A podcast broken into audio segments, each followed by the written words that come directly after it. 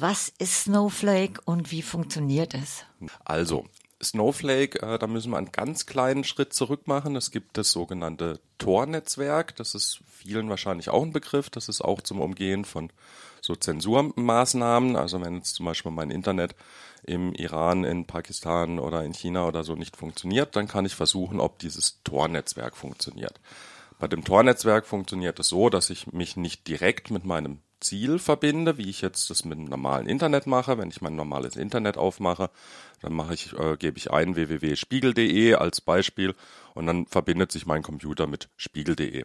Wenn ich das über dieses Tor-Netzwerk machen möchte, dann gebe ich zwar auch in meinem Computer ein spiegel.de, aber der Tor-Browser bzw. das Tor-Netzwerk verpackt dann meine Anfrage. Ich mache es jetzt mal einfach, verpackt es in kleine Pakete und zwar viele Pakete ineinander ja, oder mehrere Briefumschläge ineinander. Hm, ein bisschen kennt man das von den Briefumschlägen bei der Wahl, dass ich da meine, meinen eigentlichen Wahlzettel packe ich ja nochmal in einen eigenen Briefumschlag ein und dass ich wählen darf, kommt mit einem, äh, kommt in einen zweiten äußeren Briefumschlag, so dass ich, wenn ich Briefwahl mache, erstmal mal das Ding ein, einwerfe und dann kann geprüft werden, aha, ich bin wahlberechtigt und dann ähm, kommt meine Wahl aber in, in die Urne.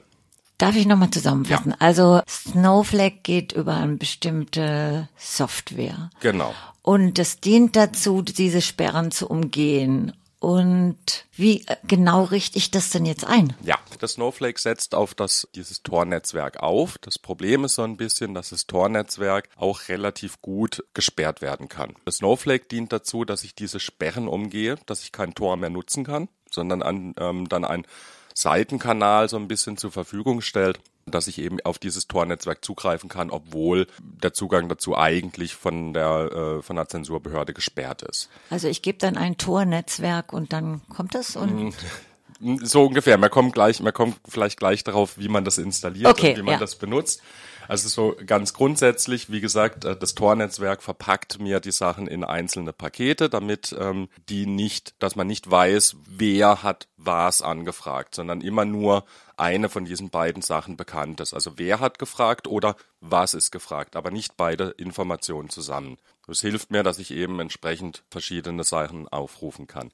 Dieses Snowflake dient jetzt dazu, dass ich diesen Tor-Verkehr im Internet, also diesen Traffic nennen wir das ganz gerne, also diese Pakete, die darum geschickt werden, die kann eine Zensurbehörde relativ gut identifizieren. Und damit ich das nochmal umgehen kann, also dass ich Tor benutzen kann, ohne dass es aussieht, als würde ich Tor benutzen, gibt es das Snowflake. Das ist also eigentlich, wenn man mal bei dem Beispiel mit dem Post und der Paketen bleiben wollen, dann ist es quasi jetzt nochmal so ein Dienstbote, der quasi bei mir das Paket abholt, nochmal außenrum eine andere Farbe ausgibt und dann vielleicht nicht direkt zur Post läuft, sondern einmal irgendwo außenrum ein bisschen versteckten Kanal findet. Ganz generell gibt es da die zwei Varianten. Einmal, ich bin äh, nutzende Person, das heißt, ich bin von Zensur betroffen.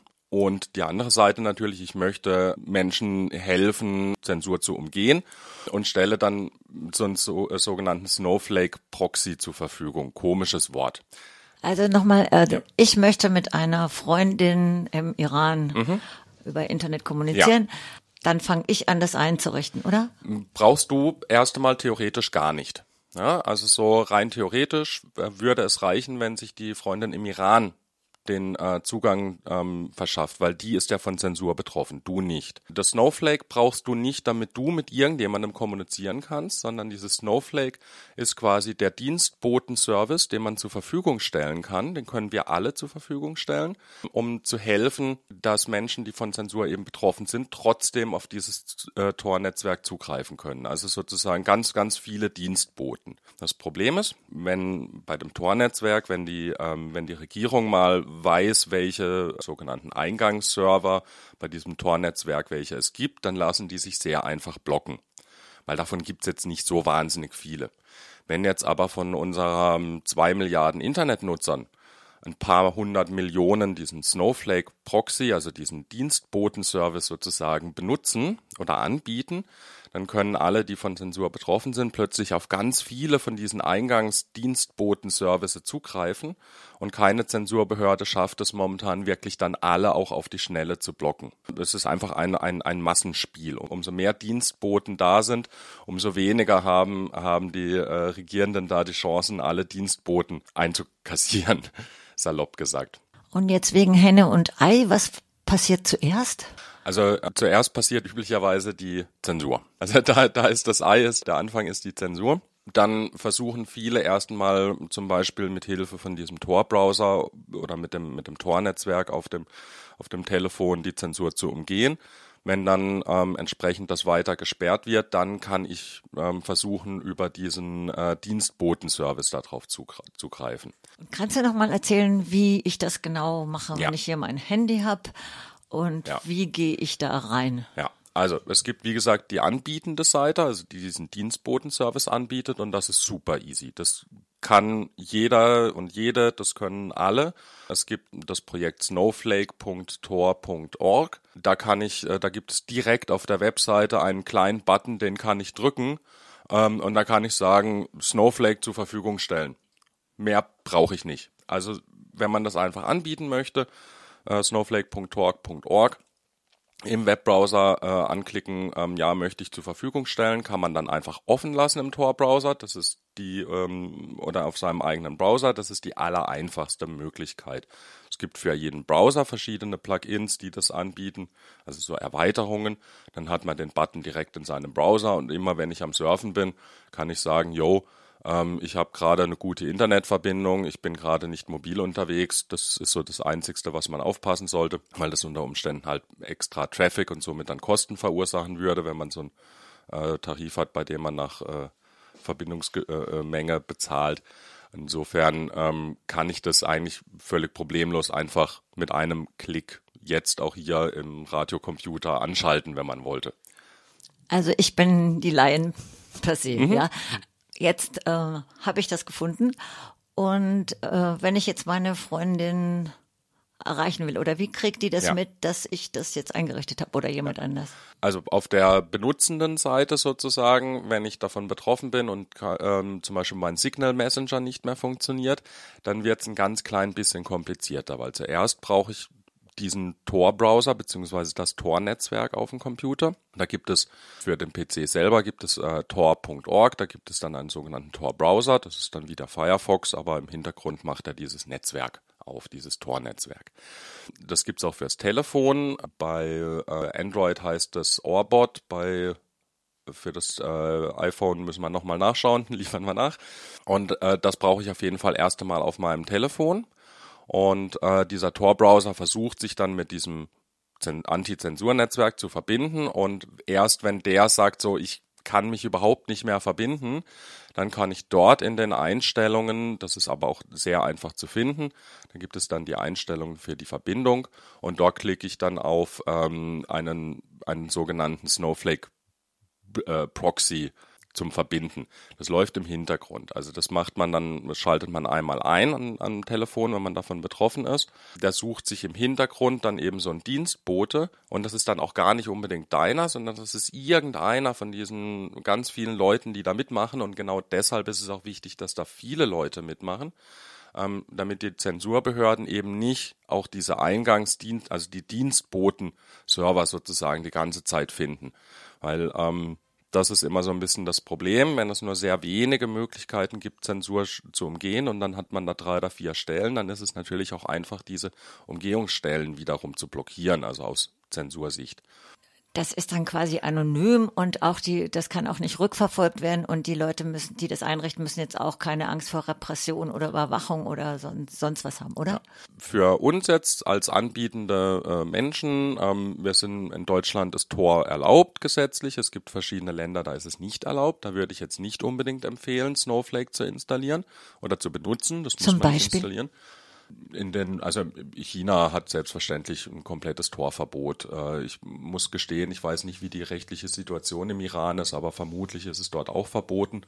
Auch Russland blockiert immer mal wieder Torverkehr in einzelnen Stellen. Also das ist auch ein bisschen unklar, wer da äh, rechtlich gesehen das wie äh, genau vor, vornimmt. Ähm, in Deutschland ist es aber unproblematisch. Es ist auch schwierig, das Ganze zu, zurückzuverfolgen für kontrollierende Stellen, die jetzt deinen dein Internetverkehr reinschauen würden sieht dieser Snowflake-Verkehr aus wie eigentlich eine ganz normale Videokonferenz, weil das auf eine selbe Technik aufsetzt mit der Videokonferenz.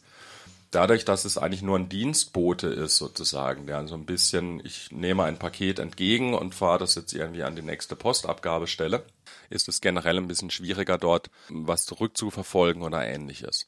Ich kann völlig bedenkenlos das äh, empfehlen, dass wir als ähm, nicht von, von Zensur betroffene Menschen hier in Deutschland ähm, dieses Snowflake anbieten, also diesen Dienstbotengang sozusagen anbieten, weil wir haben verhältnismäßig gute Internetverbindungen. Äh, wir bezahlen nicht so unglaublich viel davon äh, dafür und haben eigentlich keine Probleme mit oder ja wenig über Probleme mit direkter Überwachung von unserem Internetverkehr. Aber für die Leute in verschiedenen Ländern ist es schon problematisch. Nur wahrscheinlich die Alternative ist halt dann irgendwie geblockt zu sein. Genau, genau. Ja. Also entweder ich muss halt schweigen oder ich versuche außen ja, rumzukommen. Und für die eigene Organisierung und für Informationen hin und her. Also so ist das einfach eine Option, die aber kritisch ist für die Menschen dann. Ja, es ist, also auch da ist es sehr schwierig, dann ein einzelnes Gerät zurückzuverfolgen. Ja. Okay. Theoretisch geht es immer. Das, also was man versucht bei diesen ganzen Antizensurmaßnahmen ist den Aufwand so hoch wie möglich zu machen. Ja, also dass zum Beispiel extrem viele Server teilnehmen, das wäre jetzt dieses Snowflake, also sehr, sehr viele Dienstboten zur Verfügung stehen, weil die kriege ich nicht alle eingesperrt. Ne? Noch eine kleine Zusatzfrage mhm. und ähm, verursacht das Extrakosten? Ist die eine Frage. Und die andere Frage ist, wenn das jetzt unsere HörerInnen doch ein bisschen zu kompliziert finden, kann man bei euch anrufen, nochmal nachfragen beim Chaos Computer Club Freiburg? Ähm, also ich fange mal mit der letzten Frage an. Ja, äh, wir sind große Freunde von E-Mail. Also mail.cccfr.de ist überhaupt gar kein Problem. Wir schicken gerne die Linkliste. Wenn man sich das kurz anschauen möchte, wie das funktioniert, würde ich nochmal sagen, äh, also die Webseite ist torproject.org beziehungsweise snowflake.torproject.org. Auch die Wikipedia hat einen Eintrag dazu, also einfach nach Snowflake auf äh, Wikipedia suchen. Dann finde ich da auch nochmal eine Erklärung und auch ein Bildchen, wie das so ein bisschen funktioniert mit dem Dienstboten. Und um auf die Kosten zurückzukommen, wir haben ja eigentlich alle äh, oder ganz viele haben Flatrate-Tarife. Das heißt, ich bezahle ähm, mit meinem Internet zu Hause, da bezahle ich, egal wie viel ich da surfe, bezahle ich einen Festbetrag. Das ist egal. Da funktioniert das völlig bedenkenlos. Also Mobilfunk ist schwierig. Da würde ich es nicht machen. Aha. Noch eine Zusatzfrage. Wer hat es eingerichtet? Was sind das für Menschen?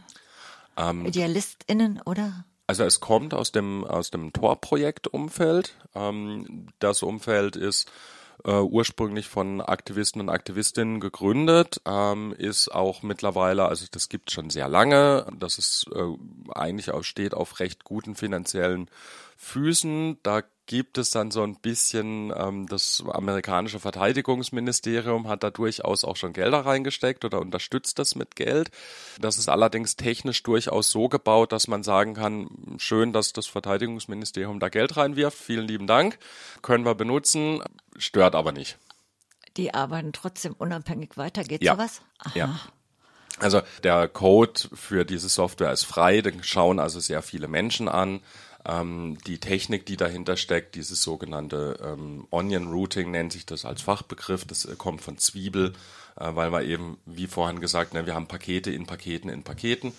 Und ähm, wenn man sich das anschaut, wie das gesamte äh, Konzept von diesem Projekt gebaut ist, ist es also recht unproblematisch, dass da irgendwie äh, Gelder von ominösen Stellen kommen.